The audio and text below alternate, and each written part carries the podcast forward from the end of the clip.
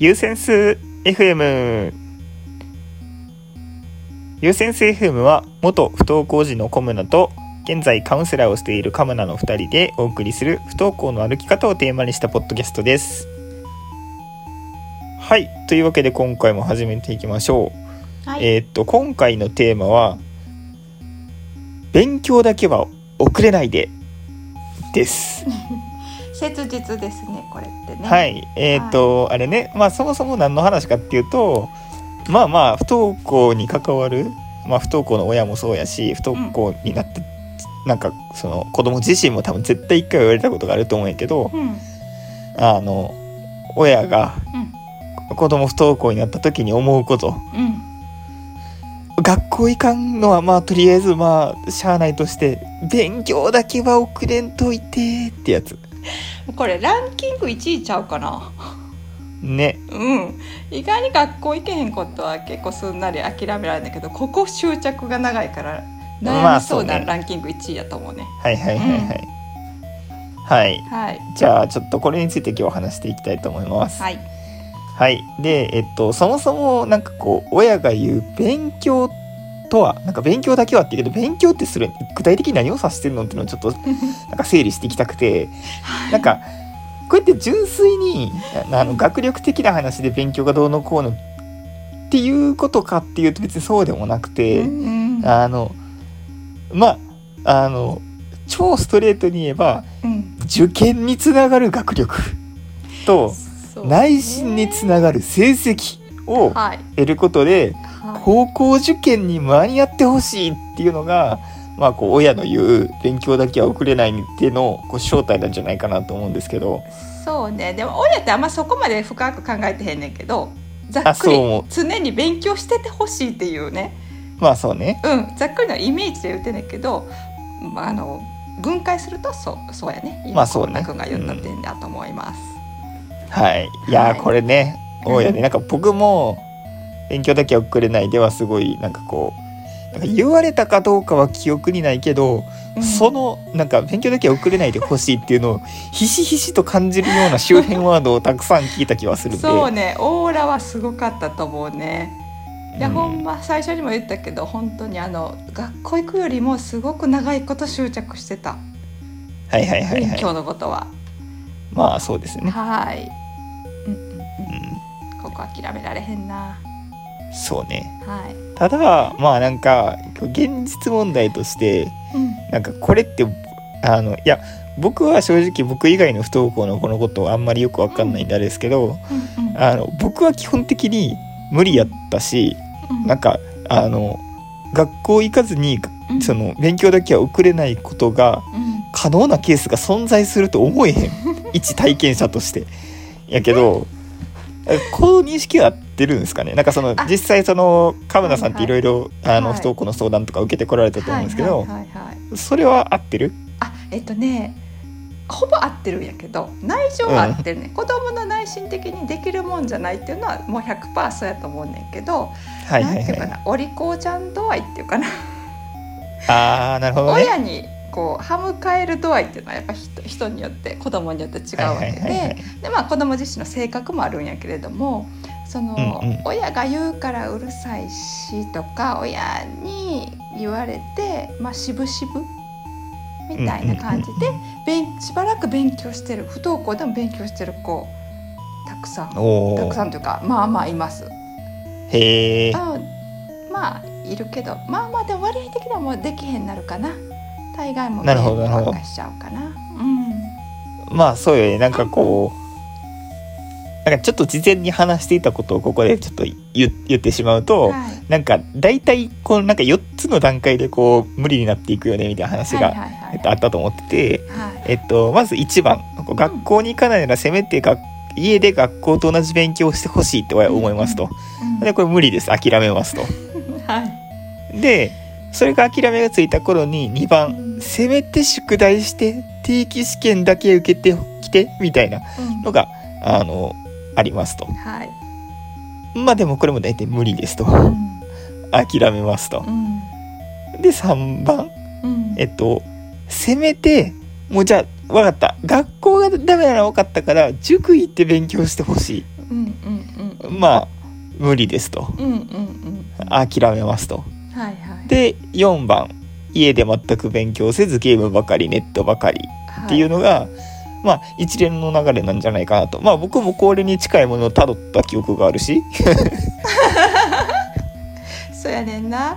だからそんな簡単に4番にはならへんよね。むちゃくちゃこの間に親子のもう戦争があるやんな、まあ戦争を経て、うんこうなるよね。4番ね、うんそうそうそうだからさっき私なんかこう結局ゲームばっかりやんねみたいなこと言ったけど本当にその間が一番苦しいかなって思う。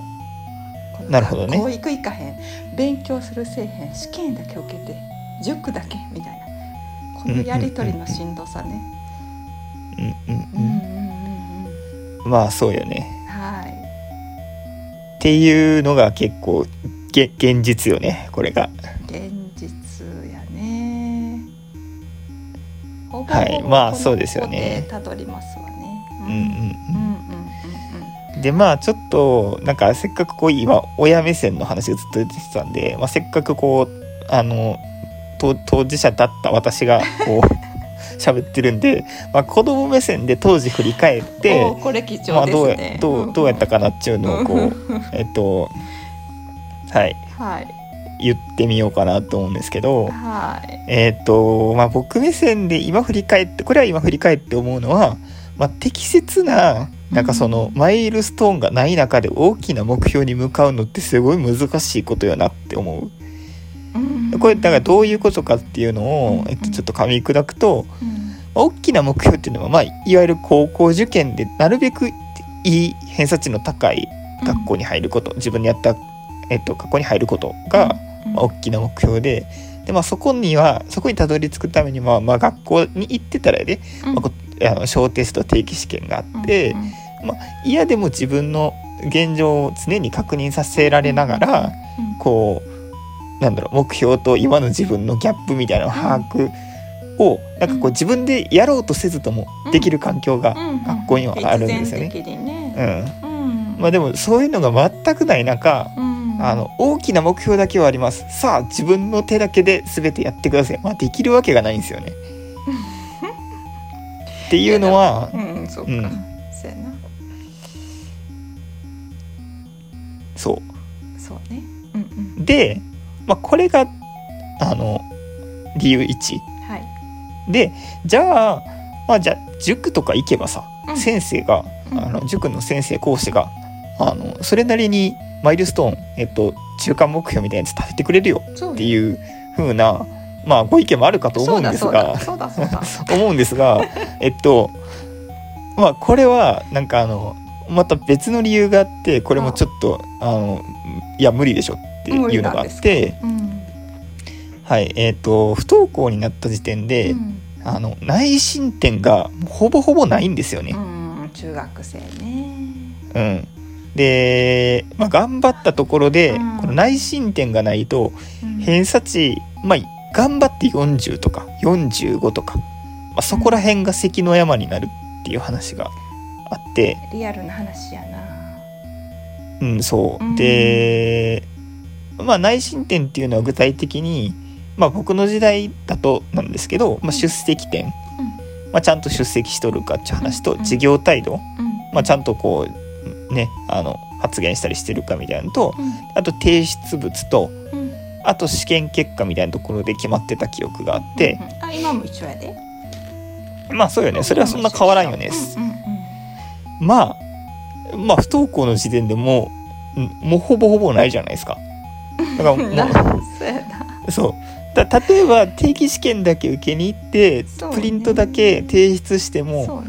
3にはならないわけですよ。5ならない。段階中いいね2なんですよ。うんもう1か2かどあの車線かどどちらかどれかの話だもんね。そう。そうそうそうう。んうん。でオール2のまあ通知表でいけるうん。内申点でいける学校ってまあね、うん。はい、さっきも言ったけど偏差値40とか45とかっていうところでまあまあ人にもよるけど結構世間的に見てバカにされるレベルの、まあ、学校にしか入れない。あどんだけ頑張ってもやで。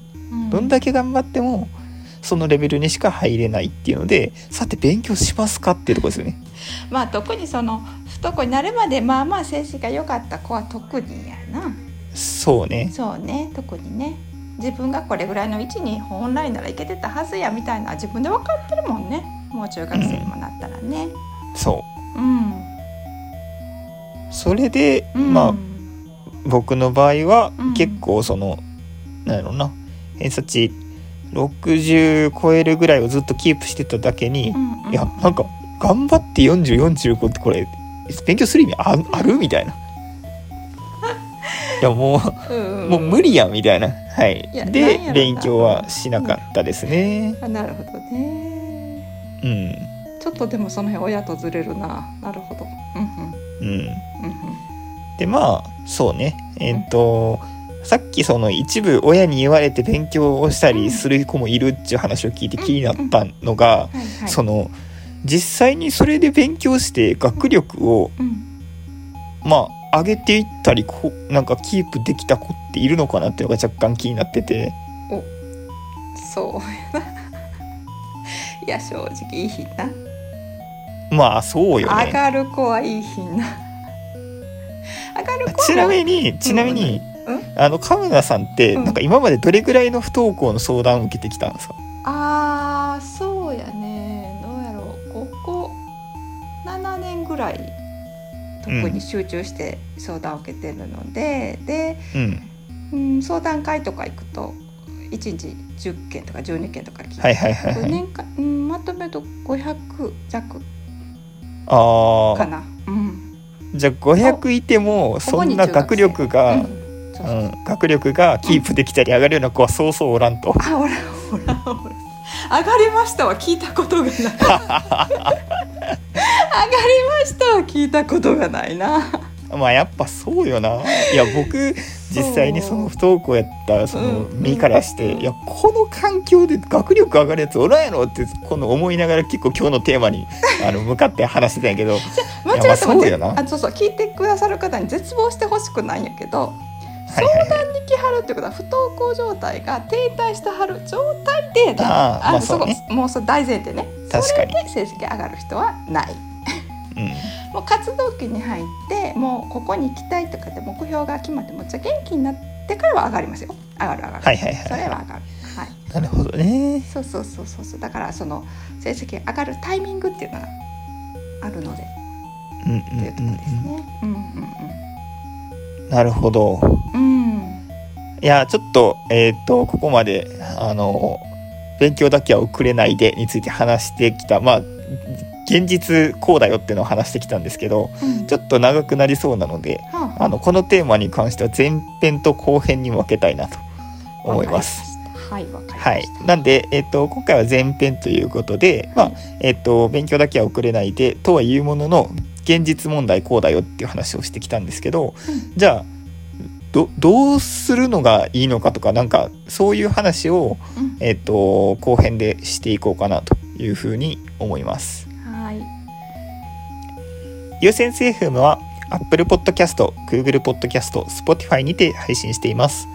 えーカタカナでユーセンス、アルファベットで FM と入力して検索してみてください。